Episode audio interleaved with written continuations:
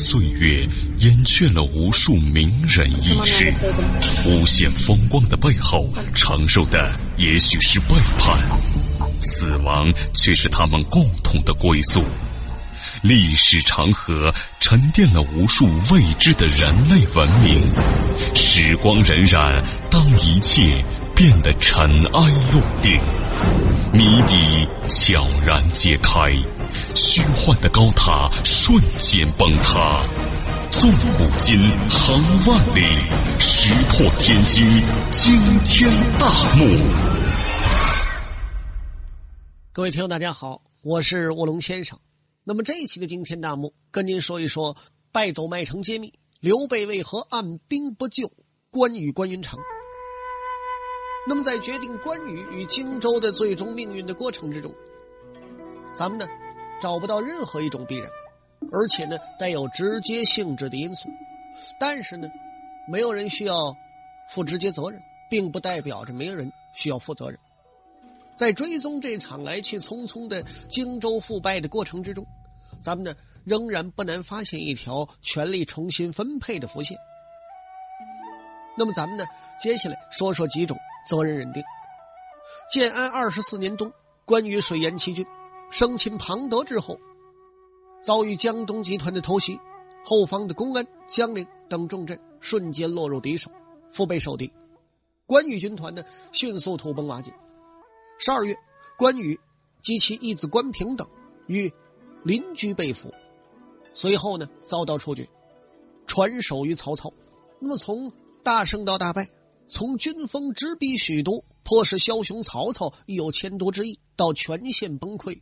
军败身亡，丢失荆州。咱们说前后不过半年之久啊，如此短的时间之内产生如此巨大的反差，在战争史上虽非特例，但也实属罕见。探究关羽腐败之谜，遂成后世史学家莫大的兴趣所在。各种解释呢，也就应运而生。总结起来呢，大概有三种说法。第一就是关羽负责说，这种说法认为呢。荆州腐败这件事情，是关羽本人天作孽犹可违，人作孽不可活。那么此人呢，姓胡谦，骄傲自大，又不善处理内部关系，善待士卒而骄于士大夫，所以致荆州军团的领导班子内部矛盾重生。同时呢，还拒不执行诸葛亮隆中对早已拍板定案的联吴为盟的基本外交政策。对孙权主动联姻做了粗暴拒绝，性格决定命运。关羽实际上呢是死在自己这种刚愎自用、目中无人的性格上。但是呢，也有人提出了诸葛亮负责说。持此观点之人认为呢，从水淹七军到军败身死，长达半年的时间，成都方面呢，未出一兵一卒支援荆州，这种现象反常。而作为刘备身边的主要智囊。亲自提出跨有精益集团发展宏伟蓝图的这位诸葛亮，面对着发生在荆州上空的风云变幻，竟然没有向刘备提出一字半句的建议和判断，这就更加反常。据此呢，持此观点者进一步认为，诸葛亮缄口不言的沉默态度实际上是不负责任的，他是在玩忽职守，而且呢是有意为之。为什么呢？原因很简单，诸葛亮胸怀大志，他希望呢人主不仅能够贤自己，还希望人主能够进一步的尽自己，让自己的才能得到充分发挥。那么进的处事标准决定了诸葛亮所谋求的，既不是什么贴身秘书，也不是什么办公室主任，更不止于某一部门主管，而是拥有全部经营大权的总经理。这位以职业经理人为人生目标的卧龙先生，进入刘备集团之后，很长时间里呢，都只能屈居第三把交椅。关羽呢，成了他必须逾越的，却难以逾越的一道厚厚的屏障。刘备在世之时，这道屏障已经如此顽固。那么刘备去世之后呢，其棱角势力必更为尖锐突兀。所以呢，当荆州上空危机四伏之时，诸葛亮一反常态的沉默了，而他的玩忽职守导致了刘备对荆州局势的恶性发展掉以轻心。缺乏一个清醒的认识，最终铸成恨事。第三个就是刘备负责说，这种观点呢，将成都方面不发一兵一卒救援荆州的主要责任追究到刘备身上，而不是诸葛亮。认为救不救关羽只能是刘备自己的意思，诸葛亮呢还不足以左右这个大局。至于刘备的用意呢，则是想假手江东集团，除掉关羽，以巩固自己的集权统治。更重要的是，为自己的继承人刘禅扫清障碍，扫除未来潜在的权臣。那么，这是一个貌似合理的解释。那么，在肯定刘备责任说这一观点之前呢，咱们有两个亟待解决的难题，就是必须给出合理解释。第一，就是如何看待刘备和关羽之间所谓的恩若兄弟、名为君臣、实有父子的亲密关系。第二个呢？是以放弃荆州这种方式除掉关羽这种巨大的代价，刘备是否乐意？那么有人说呢，在设立立场之后做出合理解释其实并不难。其一呢，刘备所能够听从诸葛亮的建议，将恐义事之后难以治愈的养子刘封处死，可见呢，紧要关头儿女情长，坚决的服从了政治利益，这个是刘备的行事基本准则。刘封呢？至于刘备是养父子的关系，关羽至于刘备是义兄义弟的关系。所谓恩若兄弟，二者呢具备了相当强的可比性。那么刘备既然能够忍痛杀掉养子刘封，有人说自然也能够借刀杀人，除去关羽。其二呢，对于留守荆州的实际价值，咱们需要做出重新的评估。自刘表死后，一直到关羽覆败。这段时间呢，荆州始终处于三足鼎立局面。早期是刘备、刘琦、刘琮三足鼎立，赤壁之后呢，变成曹操、刘备、孙权之间三足鼎立。曹操呢，具有荆州北部的整个南阳郡、南郡的一部分、江夏郡的一部分。孙刘双方呢，战后就分赃问题，先后有过两次大规模的协商与调整。建安二十年，孙刘双方达成了一个书面协议。遂分荆州、长沙、江夏、贵阳以东属权，南郡、零陵、武陵以西属备，南郡、零陵、武陵以西这一部分地区呢，实际上就是建安二十四年关羽所丢失掉的那部分荆州。就面积而言呢，仅占整个荆州面积的三分之一左右。那么。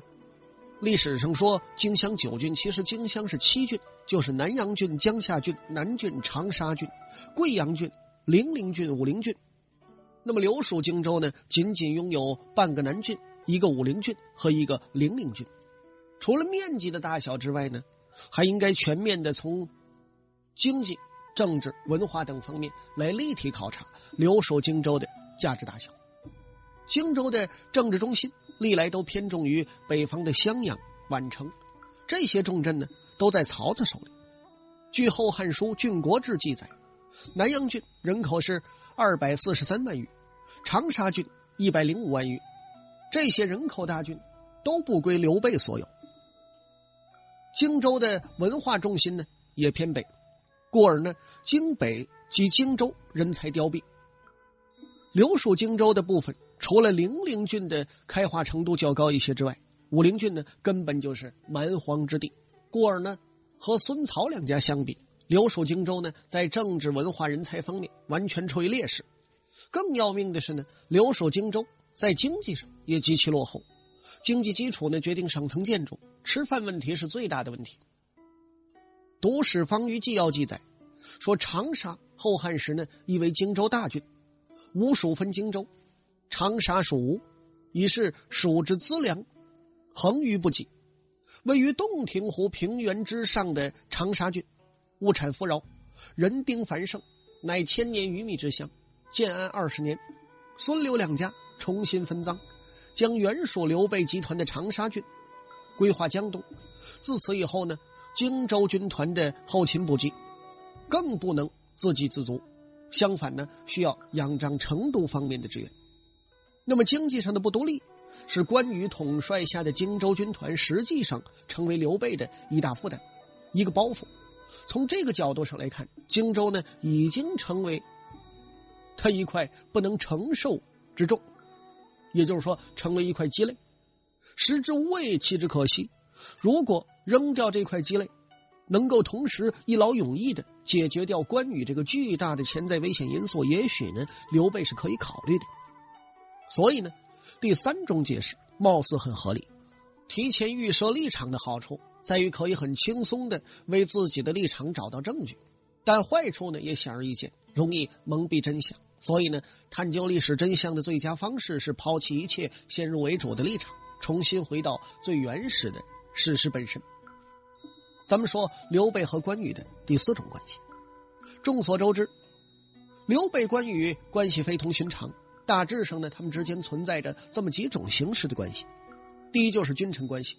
千百年来，关羽都被视为忠臣义士的榜样，受到广泛宣传，封为关圣帝君。第二呢，就是兄弟关系。这种关系最早由陈寿确立。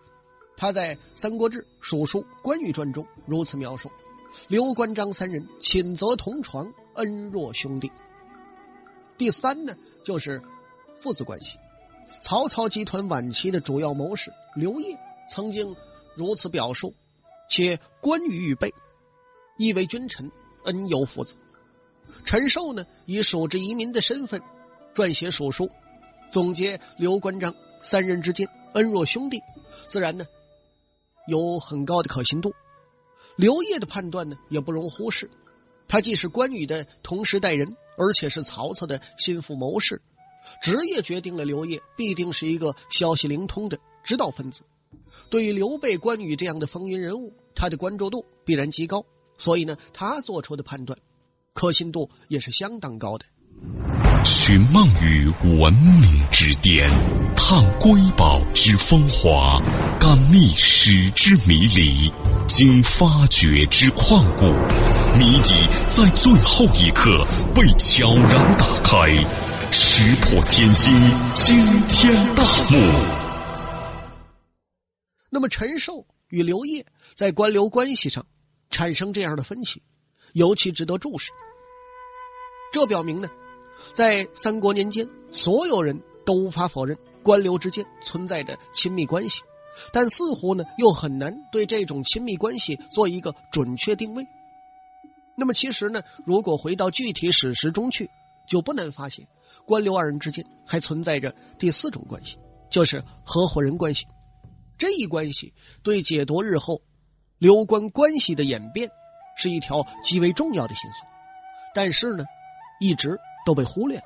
那么，早在刘备与乡里河图中拉队伍的时候，关羽呢就作为一个合伙人的身份出现了。羽飞谓之玉如，刘备无官无爵无名无才，单凭一己之力创业是极其艰难的呀。那么，一个篱笆三个桩，一个好汉还得三个帮。刘备这块一穷二白的篱笆，对庄的迫切是非常需要的呀。决定了篱笆和庄之间没有老板与员工之间的高下之分，他们哥仨呢是在合伙创业，都是股东，不存在谁给谁打工的问题。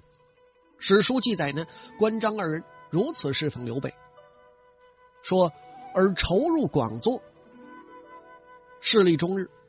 这种情形呢，发生在刘备做了平原相之后，这是否意味着刘关二人已经由合伙人变成了上下级了呢？并没有。中日势力的情形只发生在筹入广作之中，私下里仍然是哥仨同床共枕，恩若兄弟。至于这种内外有别，怎么解释呢？说合伙创业也得在外部交涉、内部管理的时候有个领导，不能谁都抛头露面，谁都是决策者，谁说了都算。实际上意味着谁说了都不算。哥仨中间呢，刘备的学历最高，也最年长。理所当然，他是老大。平均下这份利润呢，是哥仨一起努力赚回来的，但却只能一个人去配印绶。理所当然，官儿也得刘备去做。而这种平等的合伙人关系呢，一直贯穿他们创业的始终。建安四年年底，刘备背叛曹操，西杀徐州刺史车胄之后，石宇守下邳城，行太守事，以宇领徐州。刘备自己则返回小沛。关羽呢，领有徐州；刘备呢，则身为豫州刺史。二人之间的平等关系显而易见。建安十三年，刘备自樊城南撤，以避曹操锋芒，自己率步骑兵团由陆路南赴江陵，另派关羽率领水军顺汉水南至夏口。那么从这种分工当中，也能隐约的窥见一种平等关系的存在。定川之后，刘备拜关羽董督荆州事。那么董督者，全权管理之一也。其实呢，刘备集团仅有一州、荆州二州之地。刘备自己直接具有一州，而将老根据地荆州交给关羽打理，这种利益分配呢，也不免带着一种平等。平衡的味道。那么当然了，里头还有一些细节很说明问题。建安十三年，刘备呢被曹操追得狼狈不堪，落荒而逃。飘摇江渚之际，关羽呢对刘备怒曰：“说当日在许都的时候，你如果听从我的建议，在打猎的时候趁机把曹操杀了，咱们哪会沦落到今天这种地步啊？”那么面对关羽的愤怒与牢骚，还有抱怨。刘备呢，倒是充分展现了他的好脾气，他就说了：“说二弟啊，我当时呢也是为这个国家，可惜呢，他这个人才，如果他走正道啊，未必就是汉室的祸患，或许呢是汉室的福分。那么在这儿，咱们注意，一个怒字是尽传其神的。关羽的愤怒和牢骚，满腹的不满，不是陈属对于主人的态度。”刘备的和颜悦色呢，没有脾气，也没有上级对下级的感觉。那么从刘关二人这种集君臣关系、兄弟关系、父子关系、合伙人关系于一体的关系出发，反观那些与关羽有关的意识，也许呢，咱们会有一些新的解读。第一就是问马超。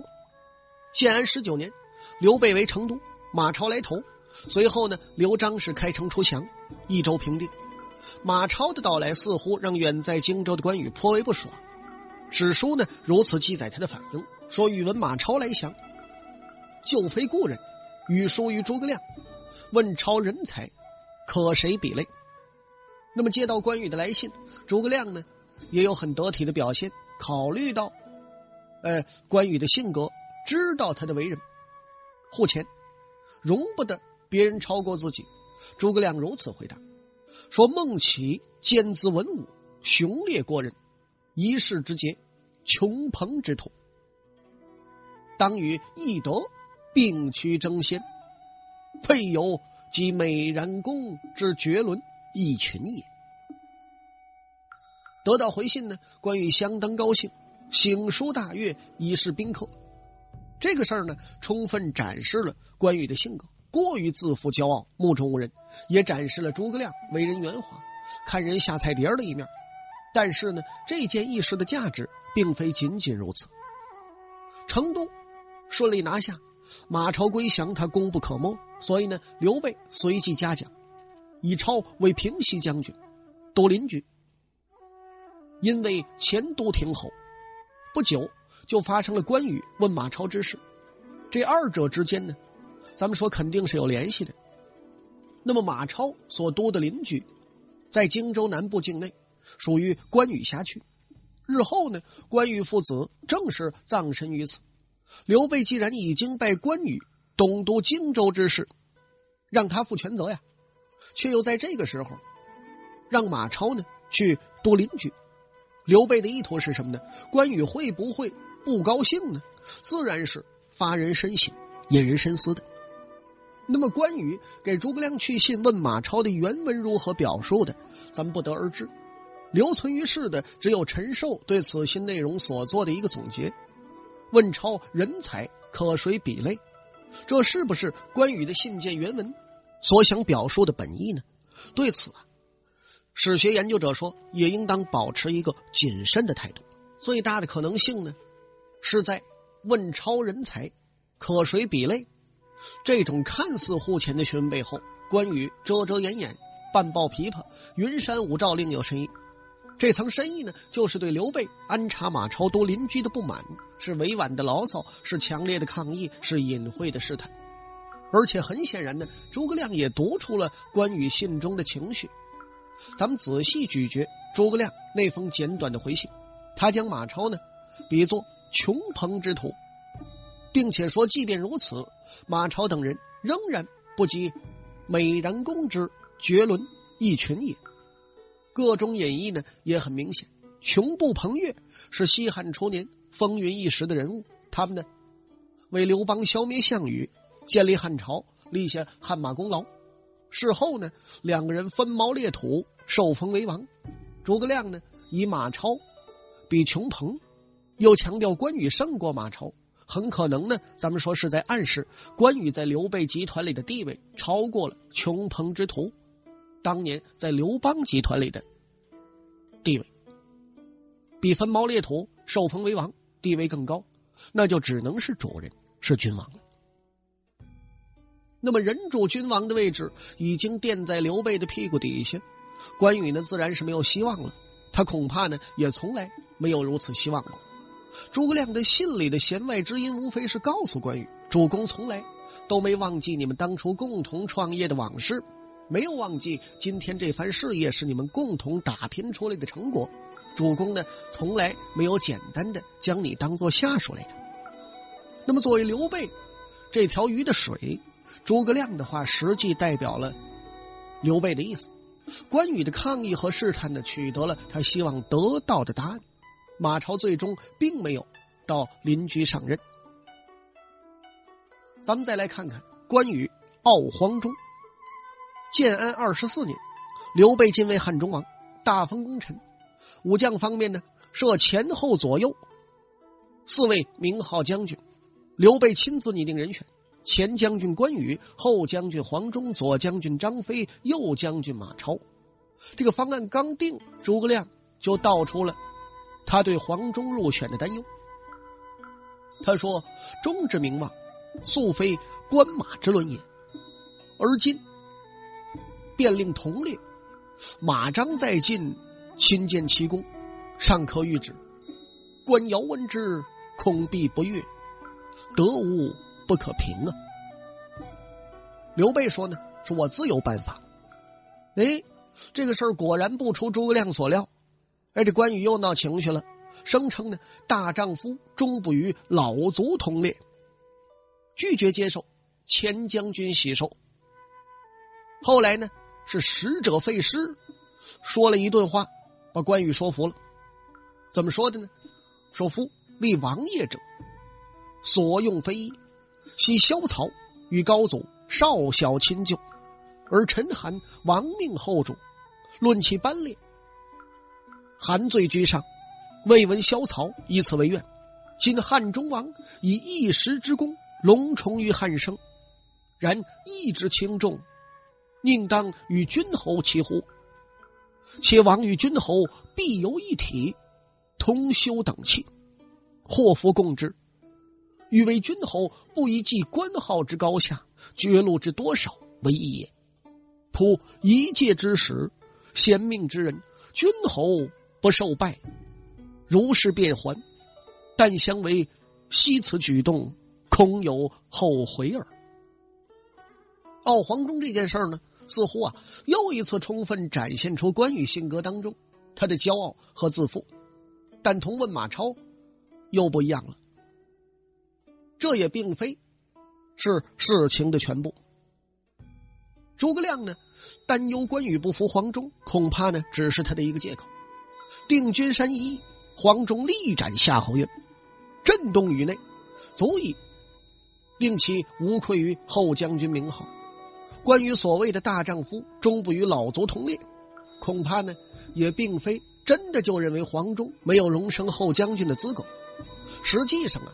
咱们说，早在几年前，刘备平定益州的时候，关羽呢就已经和黄忠名位相齐了。当时呢，关羽的职位是荡寇将军，黄忠呢是讨虏将军。荡寇、讨虏级别相等，关羽那个时候他不发飙，却在此时跟黄忠相争一起，跟刘备闹别扭，显然呢另有原因。好了，各位亲爱的听众朋友。那么这一期的惊天大幕播讲完了，我是卧龙先生，感谢您的收听，咱们再会。